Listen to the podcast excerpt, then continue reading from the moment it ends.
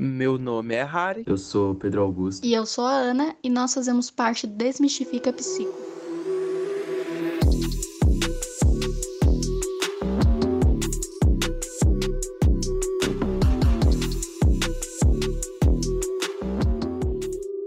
Rapaziada, estamos aqui no Fala que eu não discuto e hoje a gente vai ter uma conversa com a Isabela Barlatti pra gente trocar uma ideia sobre terapia assistida por animais e experimentos envolvendo animais. Antes de tudo, a gente vai apresentar a Isa, né? Na verdade, ela vai se apresentar. Se apresente a Isa. Oi, gente, muito prazer. Eu sou a Isabela, eu sou médica veterinária formada na Embi Morumbi.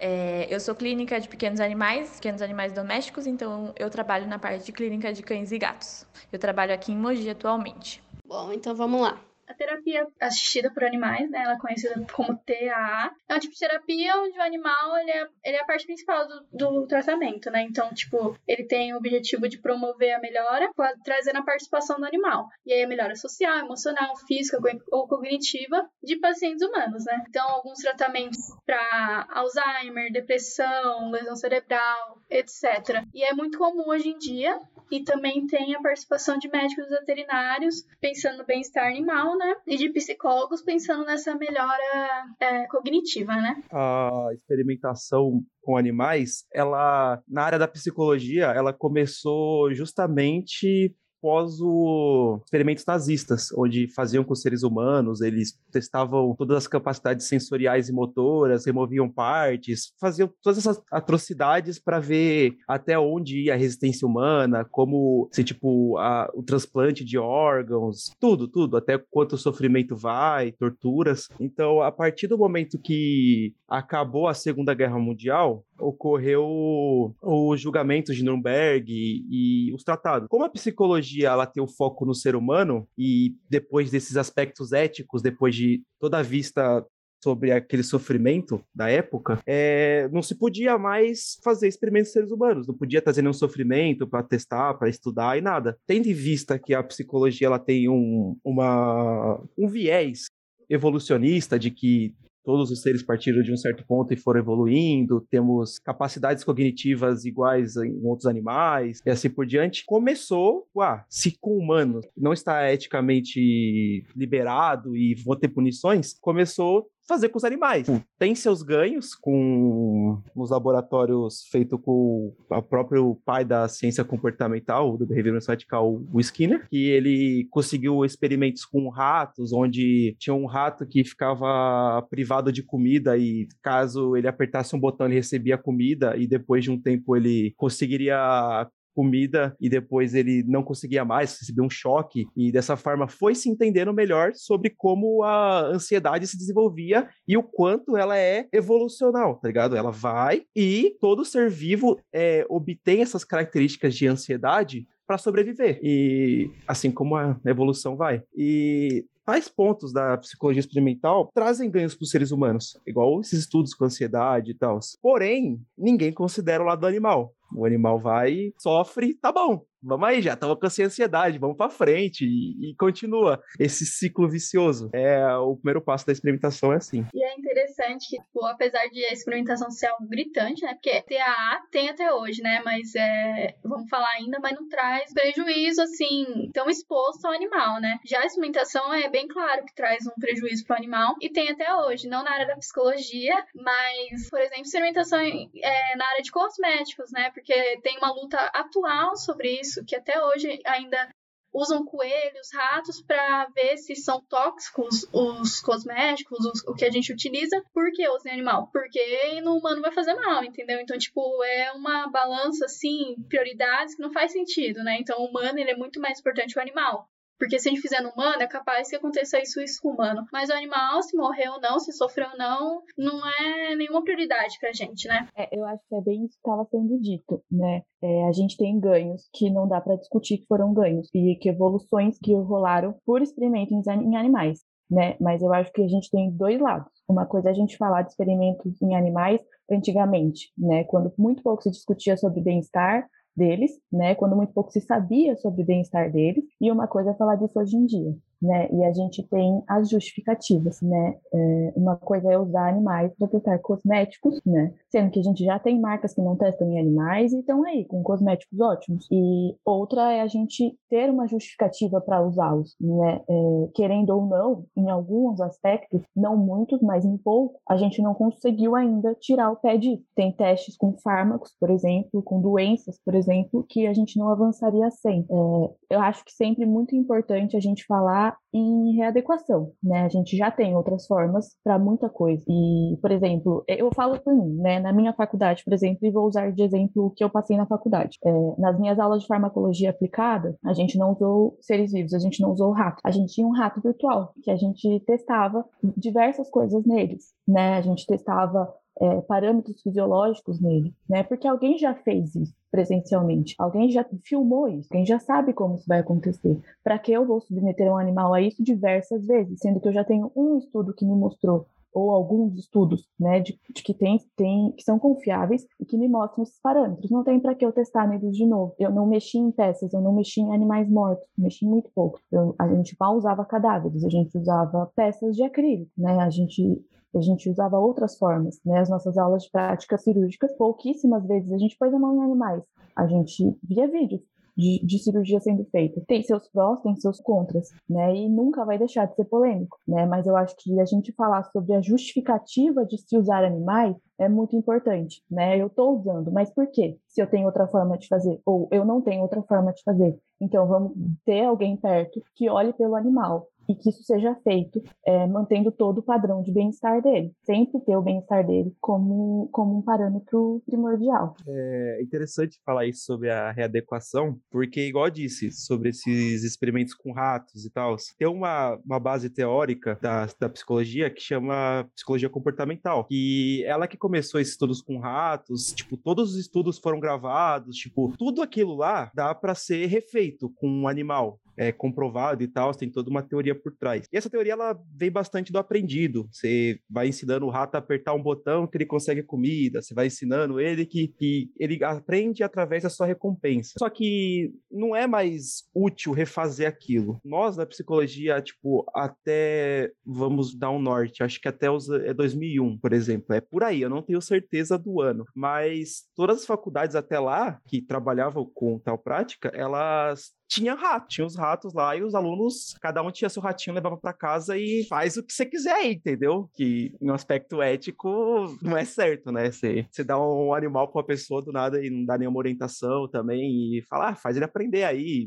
É óbvio que também não vai ser tão, tão loucamente assim, mas tinha problemas nisso. A partir daí, desse tempo de 2001, 2002, por aí, foi adquirido um software, que eu não me engano, eu não me lembro o nome, eu nem usei e tal, mas que que acontece as mesmas, os mesmos processos de aprendizagens com o rato, só que tudo de maneira virtual. Você vai ter no seu computador lá, você vai estimulando ele a aprender certas coisas. E substitui bem. É, você não precisa fazer para entender o processo. Nós vemos os experimentos, fazemos o virtual e entendemos o processo. Tipo, nós nos adaptamos depois disso tudo. É, foi para frente. E continuamos formando os psicólogos maravilhosos na área e, e andou, sabe? É, não ficamos presos naquilo, desse conservar isso. Já foi, os ratos não estão sofrendo, hum, creio eu, torço para isso, que ninguém controla o clandestino, mas é.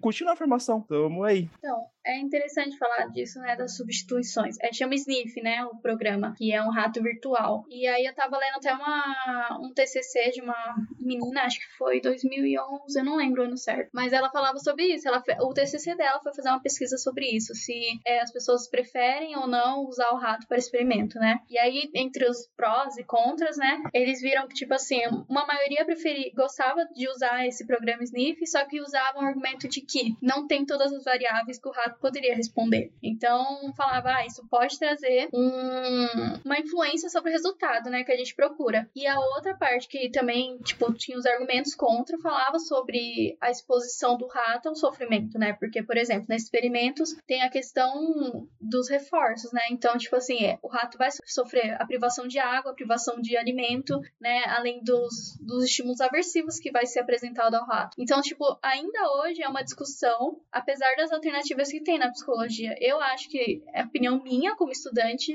eu acho que não traz é, um prejuízo para a psicologia, porque a gente tem adaptações como esse programa e o que já foi experimentado, né? O que já foi feito como experimento. Então, tem alternativa de estudo sem que a gente precisa colocar o animal nessa situação, nessa exposição, né? E eu acho muito importante também é, a gente saber que tem órgãos por trás disso, né? E isso e a legislação avançar em relação a isso, né? A gente já tem conselhos, conselhos que estão por trás de pesquisas feitas com animais, para casos onde a gente não tem outra alternativa. É, e isso ser regulado da melhor forma possível. Ter profissionais de diversas áreas atuando em cima disso, né? A medicina veterinária avançou em diversos aspectos. E no aspecto do bem-estar animal a gente avançou, né? A gente já sabe hoje em dia, e hoje em dia a gente tem certos parâmetros em relação ao bem-estar. A gente fala sobre cinco liberdades, né? Os animais têm que estar livres de sede, livres de fome, de nutrição. Então a gente tem que ter todo esse aspecto nutricional deles. Eles têm que estar livres de desconforto, eles têm que estar livres de dor, de lesões. Né? Eles têm que estar livres para expressar seu comportamento. E isso é uma coisa que muita pouca gente fala sobre, mas é uma discussão muito importante e livre de medo ou de estresse. Eu acho muito importante a gente ter conversas sérias, né? Por isso que eu acho tão legal o podcast falar disso, porque tem muita gente séria por trás da área da pesquisa, tem muita gente séria por trás da área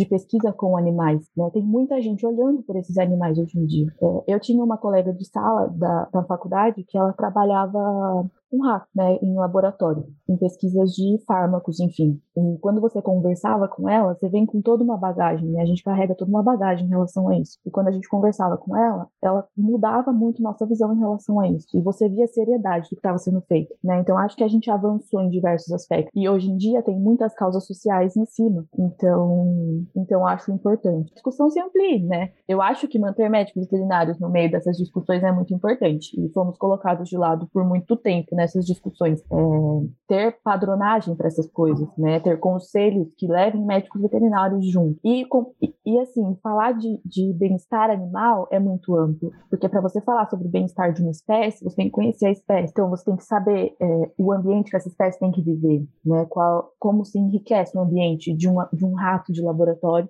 é, como eu torno aquele ambiente menos traumático para ele possível, como eu livro ele de dor, de estresse, né? A gente não pode usar a nossa opinião baseada em outros animais, né, em animais de companhia, por exemplo, para justificar o bem-estar deles. Né? A gente tem que comparar isso por espécie. Cada espécie manifesta sua, sua, seu comportamento típico de uma forma e cada espécie tem um tamanho. É, é uma discussão muito, muito polêmica, né? É tipo falar de zoológico hoje em dia é polêmico. A gente não sabe, pouca gente sabe quanto realmente um leão precisa de pasto para viver em bem-estar. Mas muita gente fala sobre isso. A gente não conhece o bem-estar dessas espécies e a gente baseia ele no bem-estar de espécies que a gente conhece. Então é, é uma discussão muito ampla, principalmente bem-estar de animais que estão em laboratório, que estão num ambiente completamente em cativeiro e um ambiente que tem que ser enriquecido para ele. Então, como você falou do, des, dessas é, normas, tipo assim, pra, eu vejo assim, para psicologia realmente não tem um prejuízo, mas a gente não sabe direito das outras áreas, onde, é onde especificamente precisa experimentar animais, né? Então, eu, eu, pesquisei até que tem, um, tem dois guias elaborados nos Estados Unidos e no Canadá que tem todo esse aspecto, né, de armazenar o animal, do cuidado do animal e não sei o que, que você não pode é, expor ele a isso, você pode expor ele a isso, isso. Então, tipo, é, tem uns avanços nos estudos, porque se não tiver saída, tem que fazer experimentos, a gente tem que dar a melhor condição para o animal, né? Para o bem-estar animal. Então você precisa disso, você precisa do resultado do experimento por animais. Não tem como fazer em humanos, não vai substituir, não tem jeito. Então foi criada uma lei aqui no Brasil, né? E tem esses guias é, que circulam é, nacionalmente, internacionalmente, para que o, o animal seja uma prioridade ali no experimento, para que ele possa dar o resultado que é insubstituível, mas também que ele não saia é, machucado e exposto a tantas coisas ruins no experimento, né? É, até embasado nesses, nesses cinco termos que ela trouxe, eu queria fugir um pouquinho do tema, mas tem a ver ainda. É, eu, eu gosto bastante de ver comportamento de macaco, independente da espécie e tal. Aí tem uma onda recente que trazem macacos domesticados, aqueles macacos com roupinhas e tal, macaco fazendo, fazendo coisas que cotidianamente um ser humano faria. E eu pesquisei sobre, eu tenho um amigo que estuda na OMC também, que, que ele fala sobre macaco macacos, ele, então, se quem conhece, ele também tem um podcast, vamos deixar link aí, mas que é o Carlito e tal. E ele fala sobre isso no Twitter, que nós, seres humanos, também temos uma característica de não reconhecer que o macaco é um macaco. Nós, por exemplo, o macaco mostrar os dentes. Nós, ai que lindo, ele tá mostrando os dentes, tá sorrindo, felicidade. E não, é um comportamento típico de raiva, de, de ansiedade, de medo, sabe? E, e até, tipo, vou pegar, tá? eu tinha um macaquinho que eu tava vendo. Como corria dele, tinha um macaco que chutava a bola. Aí esse cara ficava o macaco chutou a bola, ó, não sei o quê, dava pro macaco jogar futebol. E, na real, o macaco ele só fazia aquilo por mero fruto de privação. É, por que privação? Eles deixavam o macaco lá eu não sei o tempo, mas dá pra perceber que ele estava com muita sede, muita fome. E quando o macaco vai chegando perto da bola, eles davam uma migalha ali e ia modelando o comportamento do macaco até ele se gastar a bola. E depois desse processo, eles iam e quando o macaco realmente chutava a bola, eles iam lá e davam biscoito e água. E, tipo, se você não entendesse o processo dessa aprendizagem, que é falha, gera medo, gera privação e vai contra aqueles cinco termos já citados, tipo, você, ai que lindo, macaco, ê, vamos dar um like aqui, dar mais dinheiro pro arrombado que tá fazendo isso e tal. Isso, e segue o ciclo, sabe? Se não ter essa crítica, essa exposição ao que real acontece e só ver o que é nos apresentados, nós só vamos manter o ciclo, só vai deixar o, o vício do, dos macacos sendo escravos e seres humanos lucrando em cima. É, eu acho que tem muito isso mesmo. A gente, a gente vê coisas em animais, a gente tem uma empatia, né? Porque a gente meio que se coloca ali no mesmo lugar. Então, quantas vezes eu não vejo vídeo na internet de ah, o cachorro tá chorando. O cachorro não tá chorando. É, o macaco tá rindo. O macaco não tá rindo. Por isso que é, é, precisa de tanta de gente por trás que realmente entenda aquela espécie, né, para falar pra gente, isso sim é um comportamento da espécie, ou isso não é um comportamento da espécie, né? A gente não pode basear o que a gente vê como bem-estar, né? A gente tem que conhecer o que aquela espécie faz, né? O macaco rindo, ele não tá felizinho e ele tá ok ali no ambiente dele, não, ele tá estressado, né? E você pega uma pessoa, ela olha aquilo e ela se coloca no lugar, ah, o macaco tá rindo, então tá tudo bem com o macaco. E não, não tá, ele tá estressado. Então a gente precisa de muita gente séria por trás disso, que conheça a espécie, possa falar, não, essa espécie não se comporta assim normalmente, né? O comportamento dessa espécie não é esse. Ou sim, esse é o comportamento da espécie, né? A galinha tá ciscando, né? Por exemplo, isso é um comportamento dela. Uma galinha que não cisca, né? Ela não tá promovendo o comportamento típico dela. Então a gente tem que ter sim muito por trás pessoas para falar para a gente o que realmente é daquela espécie, o que não é, para a gente poder, com um pouco que a gente tem, ponderar o que é bem-estar, né? Porque a gente joga esses cinco termos e é esperando, né? Um animal livre de sede de fome, expressando comportamento, enfim, sem dor, mas é relativo né? Bem-estar é relativo. O que é bem-estar para uma espécie, o que é bem-estar para outra espécie, né? Quando realmente elas estão num, num ambiente que elas podem expressar o comportamento delas, né? Eu acho muito relativo, apesar da gente já conseguir ponderar de alguma forma, é, isso é muito relativo. Então a gente tem que ter gente por trás qualificada, né? Para quando a pesquisa com animais for a última opção e a gente tem que usar a gente ter conselhos sérios por trás disso, né, com pessoas qualificadas mesmo, é, que conheçam a espécie, né, que vão estar ali para para manter essa espécie assistida, né? O animal tem que ser assistido junto com o experimento, né? Ele é, ele é a parte importante, né? Sem ele não tem experimento. Então a gente tem que manter ele é, sob o maior cuidado e livre dessa, dessa e com essas cinco liberdades acima de muita coisa contextualizando tudo que vocês acabaram de falar, é da hora ressaltar que, tipo, quando a abordagem da análise do comportamento surgiu, é, o pai dela, o fundador, o John Watson, ele já criticava a psicologia que existia até então naquele momento, a psicologia comparativista. Por quê? Porque, vamos supor, nesse modelo de psicologia aí, é, quando a gente ia fazer a análise de um animal, um animal qualquer, é, tinha-se uma visão é, muito subjetiva de tudo que. de qualquer é, comportamento que o animal emitia, entende? Vamos supor, o animal ele mostrava os dentes. É, na hora, já era relatado que o animal sentia, estava com raiva, o animal estava bravo, alguma coisa assim, entende? Só que não tem como ter certeza que o animal tá bravo ou que ele tá com raiva. Isso vale para qualquer outro comportamento, entende? Porque é, não são todos os animais que têm o mesmo padrão de comportamento que o ser humano tem é, instalado na sociedade deles, entende? Então, é, desde aquela época é, já existia uma dura crítica é, a toda essa subjetividade é, em relação ao que o animal sente, digamos assim. Por isso, é, John Watson, é, desde então, ele começa a trabalhar com tudo que é observável, entende? Ignorando qualquer subjetividade. E para isso foi necessário é, usar uma análise completamente científica e técnica científica, né? Em que era notado somente o que a gente conseguia observar. Por exemplo, é, não era notado assim: o animal está é, assustado. Era anotado assim: o animal é, abriu a boca e tal. E é feito assim até hoje. É, isso, vou, isso meio foge um pouquinho da minha área, né? E tem, tem gente que trabalha com isso. Eu acho que meio depende, né, do, da finalidade do alimento. É, tem formas da gente manter animais com analgesia e animais em processos anestésicos, né, por exemplo. É, mas isso vai depender. É, não conheço muito sobre, sobre experimentos ao que dizem respeito em fármacos, não sei até onde a gente vai, né, em relação a isso. Teria que ser com acho com uma pessoa que trabalha diretamente com isso. É uma, até onde vai né, esse experimento. Mas acredito que agora, com os conselhos que a gente tem, né, os conselhos que, que regulamentam tudo isso, tenha um certo limite em relação até onde se pode ir, até onde você leva esse animal ao auge, né, da pesquisa. É, e isso que você estava falando da gente, de ser muito objetivo a forma que a gente analisa os animais, por a gente, né, enfim, isso é muito real, né, isso a gente vê muito em, em consultório, em atendimento, né, o tutor chegar para mim e falar, ah, meu animal faz isso, isso e isso, e ele acha engraçado, mas na verdade é um comportamento prejudicial para o animal, é um comportamento que, que demonstra ansiedade no animal, por exemplo, né? A gente tem felinos que, que levam, que, geram doenças, né? Geram doenças não, mas manifestam doenças é, em quadros de estresse né? Isso é muito comum da gente ver. E isso o tutor nem sempre passa pra gente, né? O tutor vê como engraçado, o tutor acha bonitinho, e não, né? É um quadro de ansiedade. É, o animal tá sob estresse. É claro isso para quem vê de fora.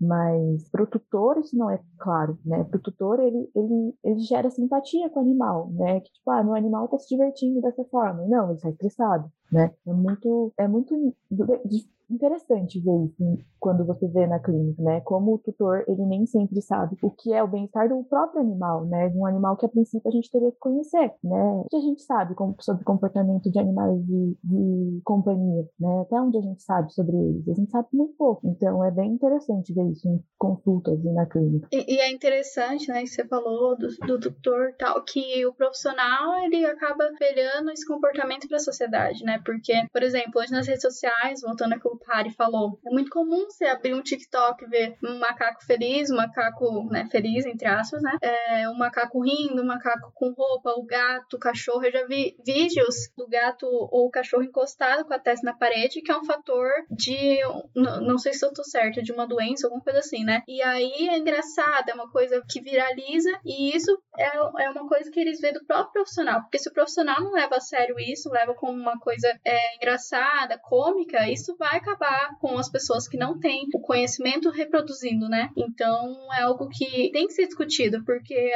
as pessoas não têm o conhecimento e continuam reproduzindo esse comportamento que altera o bem-estar do animal, né? É, é até da hora você falar sobre maneiras de como mudar isso. E eu acho que a maneira para chegar em, em algo sobre isso é social. É, da, é, o, é igual eu disse, como acabou os problemas dos experimentos com humanos. Foi uma ultra exposição de imagens de humanos decapitados colocando o pé na cabeça, tipo, pra você ver o absurdo que era. Então, até trazendo o caso passado que teve daquele coelho, que eu não me recordo o nome, mas que mostra ele que é, tava sofrendo com fármacos lá e que até que ele leva com o objetivo, ah, eu vou ajudar os humanos, não sei o quê, para eles. Aquela exposição, ela ainda tá mostrando meio tá mostrando, mas também não tá tipo mostrando animais em si. Tem até um caso recente que foi na Alemanha. Pegaram um laboratório, não tem um laboratório, né? Mas um lugar onde diversas empresas grandes da Alemanha testavam em macacos. Mas, tipo, era imenso. Era imenso. Era, tipo, numa área rural bem afastada, lotada de macacos e testando todos os tipos de fármacos e cosméticos em si. E, tipo, se mostrasse mais isso, tá tivesse mais voz pro público, o público vendo, tipo, o macaco que tá sofrendo o, pra aqueles remédios que passam no olho, um exemplo. O macaco com o olho gigante para ficar testando e chegar, tipo, se isso chega no público e é bastante compartilhado, eu acho que a chance de mudança para ter mais leis, mais engajamento para tal mudança seria muito maior. Então, trazendo em questão que, tipo, é óbvio que não vai chegar e vai mandar um vídeo de um, de um animal morto para todo mundo negócio também. A pessoa não vai querer ver. Ninguém quer ver morte no WhatsApp, por exemplo, sabe? Mas pondo a, a realidade, porque você olhando ou não, tá acontecendo. O, o, mundo não é somente ao seu olhar, ele tá acontecendo e a qualquer momento tá acontecendo qualquer coisa. Então, a exposição de tais fatos deve trazer uma busca maior, uma briga maior, sabe? Então, é, eu acho que ainda tá. De um exemplo, eu tô aquele usuário de redes sociais médio, tipo, não tô tão engajado todas as coisas, mas eu tô vendo que aparece para mim. Se chegasse mais nesses usuários, não sei como também, mas tô só dando um exemplo, é, a luta seria bem maior. Os animais conseguiriam mais direitos, a, a, os cinco termos que ela trouxe também teriam mais aplicabilidade, sabe? É uma luta que ainda tá na, na escuridão do social maior, sabe? E falta também, às vezes, um pouco de, de alcance, sabe? Então, e para contextualizar esse, esse vídeo que você falou do coelho, né? Pra explicar para quem não sabe, né? No vídeo, assim, mostra que o coelho tá na casa dele, que a família dele, por gerações, trabalha na mesma coisa. O trabalho dele, entre aspas, né? É essa, esse experimento de cosméticos, né? E é engraçado que a gente vê a prioridade humana aí, porque as indústrias que ainda fazem experimentos animais usam o argumento de que se fizerem humanos, não vai dar certo, porque vai prejudicar o humano, né? Porque ele vai ficar na situação que o animal fica, com o olho saltado, irritado, estressado, né? E que geralmente a maioria dos animais acabam mortos. Então a gente vê a prioridade humana, né? E é, com certeza, tipo, o que eles usam, porque eles usam experimentos animais, é uma coisa mais industrializada no comércio, é no sentido do dinheiro, né? Porque existem indústrias veganas que não fazem experimentos animais e que têm o mesmo objetivo de shampoo, de condicionador, de sabonete, de tudo que se vende, né? Sem experimento animais e faz bem pro humano e não prejudica o humano, entendeu? Então, tem uma prioridade escondida nessas empresas que ainda não é revelada. E é importante a gente lutar contra isso, né? Porque tem alternativa. Não é uma coisa que precisa fazer experimento animais, que o animal precisa sofrer, que o animal precisa até morrer. E como, como esse vídeo mostra, né? Gerações, o coelho fala que a mãe, o pai, o tio, o avô, ele trabalhava no mesmo lugar porque eles acabaram morrendo, eles reproduzem lá dentro, pro filho do coelho é, continuar esse experimento. Então é uma coisa que não tem fim. E a gente não discutir, a gente não é, expor, que nem você falou, né? Não vai trazer a mudança. É importante expor, né? Até esse vídeo, que nem você falou, mascara, porque traz o, o animal em desenho, né? A, a forma de você conscientizar a pessoa nesse aspecto seria mostrar o dano que isso traz, né? Ao animal e que não é necessário, já que tem alternativas atuais. Eu também acho que entra muito nessa discussão de substituição. É, qual é o fim disso? Né? Quando a gente fala em cosméticos, principalmente, para mim é a forma mais banal da gente usar, né? Porque a finalidade cosmético, ela vale, né? A gente põe meio em balança. Claro que eu não estou, pelo amor de Deus, eu não estou colocando a vida do animal como uma coisa que qualquer outra coisa passe por cima, né? Mas a gente tem, a gente tem os usos disso, né? Por que isso está sendo usado? Por causa de um shampoo? Não vale a pena, né? Existem outras formas, hoje em dia, principalmente, né? Tanto que tem diversas marcas, né? Antigamente gente achava uma, duas cruelty free. Eu sou uma pessoa que há muito tempo pesquisa essas marcas. Então, antigamente era muito mais difícil ter acesso a marcas que já é, que eram cruelty free. Hoje em dia, é, muito mais marcas têm o selo, né? Marcas grandes estão tentando alcançar o selo, até por engajamento, né? Muitas vezes elas não vão atrás desse selo pelo animal. E a gente se engana muito quando a gente acha que marcas grandes estão fazendo isso porque são boazinhas, né? A gente, elas estão fazendo isso pelo engajamento. Então eu acho importante, porque expondo é, os consumidores ficam mais exigentes. E, infelizmente, grandes indústrias respondem aos consumidores. Né? Quando eu tenho consumidores que buscam essa alternativa, e quando eu levo, mostro esse vídeo ou mostro animais, qual é o processo, as pessoas colocam na balança. Vale a pena né, é, eu comprar dessa marca que faz isso? Ou não vale a pena? E se o consumidor ficar mais exigente em relação a isso, né, as grandes marcas respondem a isso. E aí elas começam essa mudança, né? Que é o que tem acontecido. Diversas marcas enormes agora vendem, por exemplo, a escova de dente de bambu, ao mesmo tempo que fazem outros produtos que são completamente prejudiciais ao meio ambiente, né? Então, assim, a quem essas marcas respondem? A, a, a, a quem está comprando. Então, surgiu a demanda pelos, pelos produtos veganos, pelo, pelos, pelos produtos que não testam animais, a gente vai atender essa demanda, né? Então, tem crescido muito. É, e uma conscientizar a população é fazer a população ficar ciente de que é, qual é a justificativa para estar usando esses animais? Usar meu, meus cosméticos? Então não vale a pena. Então, então eu prefiro comprar de uma marca que não use. E aí a gente começa a gerar essa conscientização, né? Pro bem e pro mal, mas a gente começa a gerar isso já. É até legal falar sobre as indústrias não são boazinhas, nossas amigas, pensando bem. Mas, querendo ou não, se o público maior, tipo a população em si, chegar a, a ver o sofrimento de certos animais e tal, eles vão aumentar o consumo de produtos que não, que não trazem danos aos animais. E isso faz com que os produtos que trazem danos seja, vão parando de ser produzidos aos poucos. E, se, e queira ou não, chega no, na meta, sabe? Tipo, não é o ideal, é, não é o herói que queremos, mas é o herói que temos, sabe? Tipo, é, é bem legal falar sobre isso. Uma coisa que eu queria perguntar que eu, que eu, que eu já vi uns argumentos sobre isso na internet e tal, que é sobre espécies de animais que são feitas especialmente para laboratório. Um exemplo que eu vejo muito falar é sobre aqueles ratos brancos, ratos albinos lá, que eles usam especialmente para laboratório e trazem um argumento sobre, ah, ele foi feito para isso, então ele é para isso, não tem que ter dó e tal. Queria que você falasse sobre eles e tal. É, na verdade, é muito mais fácil você fazer as pessoas acreditarem que ratos não sentem nada do que fazer pessoas acreditarem que cachorros não sentem nada. Querendo ou não, se você vê, é, é igual aqueles posts, principalmente sobre veganismo, né? Se você come um porque você tem o outro em casa, né? É, é a gente tem empatias diferentes por espécies diferentes, né? A gente, a gente tem conexões com alguns animais que a gente não tem com outros, né? Outros animais a gente é meio condicionado a ter essa aversão. Então, hoje em dia isso tem mudado, né? Mas não são espécies que foram criadas para o laboratório, né? São espécies que são mais fáceis de ser mantidas dentro do laboratório, né? É muito mais fácil você adequar o seu ambiente a um rato albino, né? Pelo tamanho, por necessidade de enriquecimento ambiental, do que você adequar a outras espécies, né? Ele é um animal pequeno, né? É um animal mais fácil de ter grandes populações dentro de um, de um espaço menor. É, ele sente como qualquer outro animal, ele tem parâmetros fisiológicos como qualquer outro animal, né? A gente, quando a gente pega um animal, e isso eu vou usar minha área, né? Por exemplo, eu pego um animal que acabou de passar por um trauma, né? Passou por um atropelamento, enfim, alguma coisa assim. Tem parâmetros, além de parâmetros visíveis, né? A gente tem parâmetros, além das liberdades, né? É um animal que está em dor, é um animal que tem fraturas, enfim. A gente tem os parâmetros fisiológicos que mostram pra gente bem-estar ou não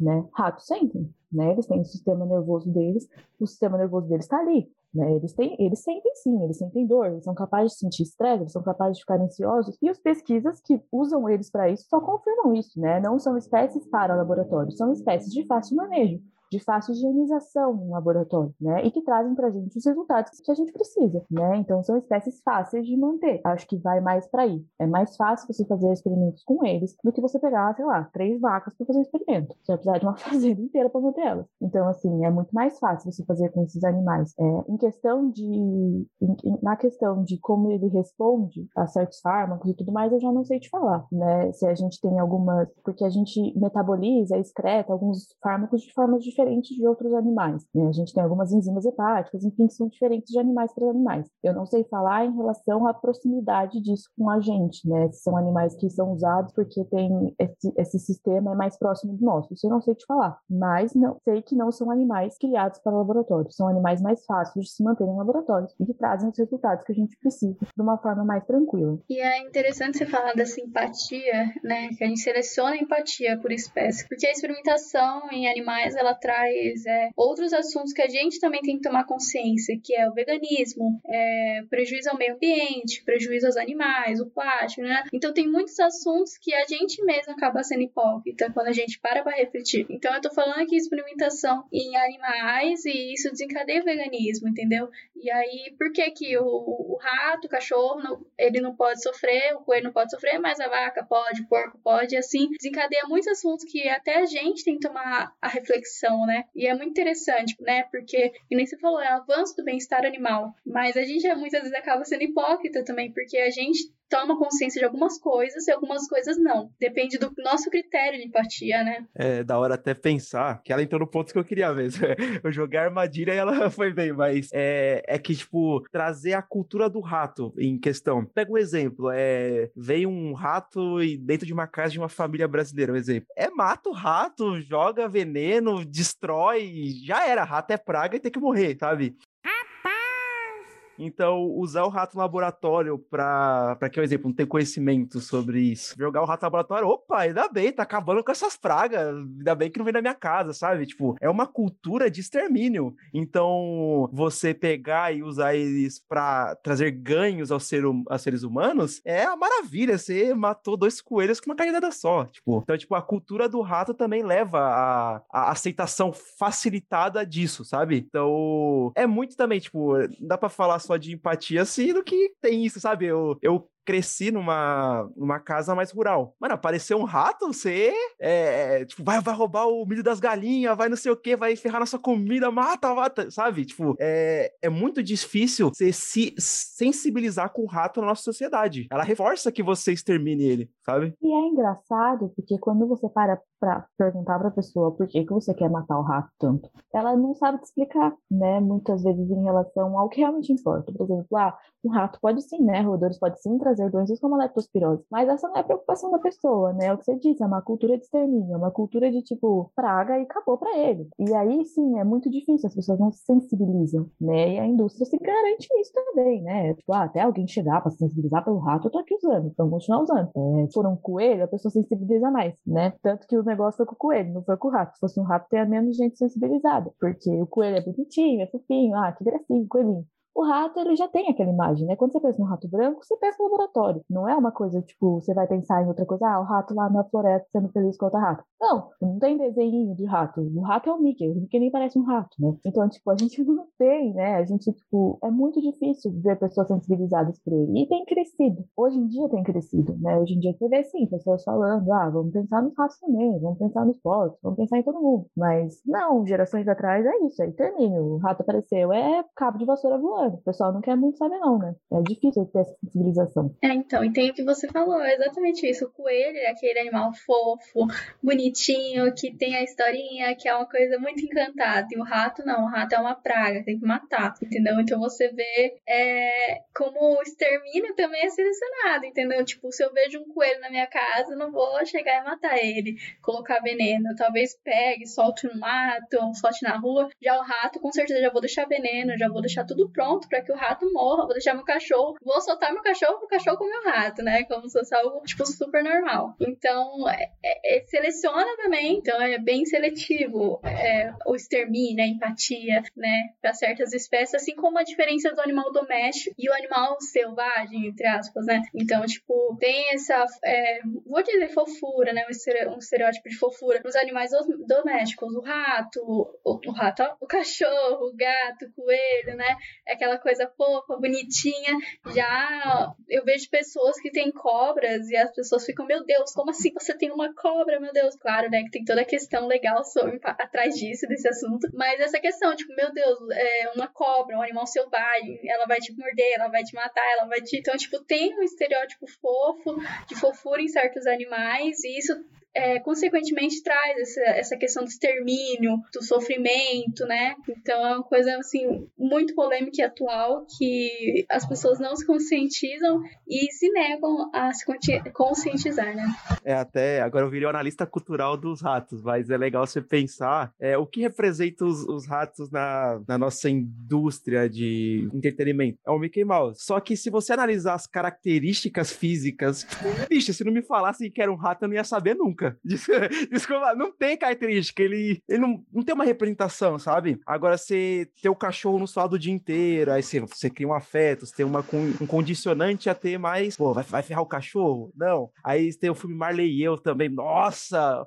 Você chora, você morre lá assistindo aquele filme, sabe? Então, tipo, também é, é um condicionante, sabe? O, os, o coelho, o coelho é bem representado nos desenhos. O coelho da Alice e, e assim por diante. Tem as características físicas dele, pulandinho, é, branquinho, tal, fofinho, cuticute. E, e isso influencia muito na nossa sensibilidade com os animais. E, e também traz um problema também, que é, a representação desses animais é tipo, ah, o coelho vai dar conselhos, vai ajudar ela. Aí o coelho também pode ajudar nós a ter o, os remédios também, sabe? Tipo, que o coelho serve a nós. Nós, nós somos seus patrão aí, velho. Isso é nós, sabe? Tipo, a nossa representação de animais também não ajuda a sensibilizar as pessoas sobre, sabe? É, vem bem nessa, nesse condicionante a. Ah, tá fazendo bem pros humanos, tá bom. É possível notar, tipo, que esse lance do ser humano ele ter mais apreço é, pela vida de um determinado animal do que de outro é algo que tá muito forte na nossa cultura ainda, entende? É, um exemplo é que normalmente eu vejo pelo menos muitas pessoas com medo, com ódio de barata, tá ligado? É, e por exemplo, não tem o mesmo ódio de uma borboleta, entende? Sendo que as duas têm mais ou menos o mesmo tamanho, sabe? E só que é, tem um ódio muito maior da barata do que de uma borboleta. Então é muito nítido essa preferência pela vida de um animal é, em relação a outro. Enquanto alguns animais eles são extremamente amados e tal, não, e não falo que isso é errado porque não é. Os outros é, tem outros que são completamente odiados, entende? E isso sim eu considero como errado. Errado no sentido de, tipo, é, ninguém é obrigado a amar nenhum animal tal, mas, querendo ou não, ele existe, né? E ele tem sua importância em um ecossistema tal. E, assim, o ser humano também é um animal, né? Então, é só a gente pensar por que que, tipo, a gente considera algum animal é, mais digno de existir do que outros, entende? Inclusive nós mesmos, porque tem muito ser humano que não liga para nenhum animal e se considera o dono de todo mundo, quando na verdade é, a gente, o mundo não é da gente, a gente que é do mundo, né? Inclusive isso aí até fez eu lembrar de umas coisas aqui. Por exemplo, uma vez eu tava conversando com uma amiga minha e ela é vegetariana, né? E ela me falou assim: Ah, eu sou vegetariana, mas eu como carne de peixe. Eu falei, ué, mas então, se você come carne de peixe, você não é vegetariana. Daí ela me explicou que é, para ela a vida do peixe vale menos do que a vida do boi, por exemplo, a vida do frango, tá ligado? E, enfim, já vi isso várias vezes também é, em outros ambientes. Mas é apenas um exemplo isso, né? Mas realmente bem foda essa situação, né?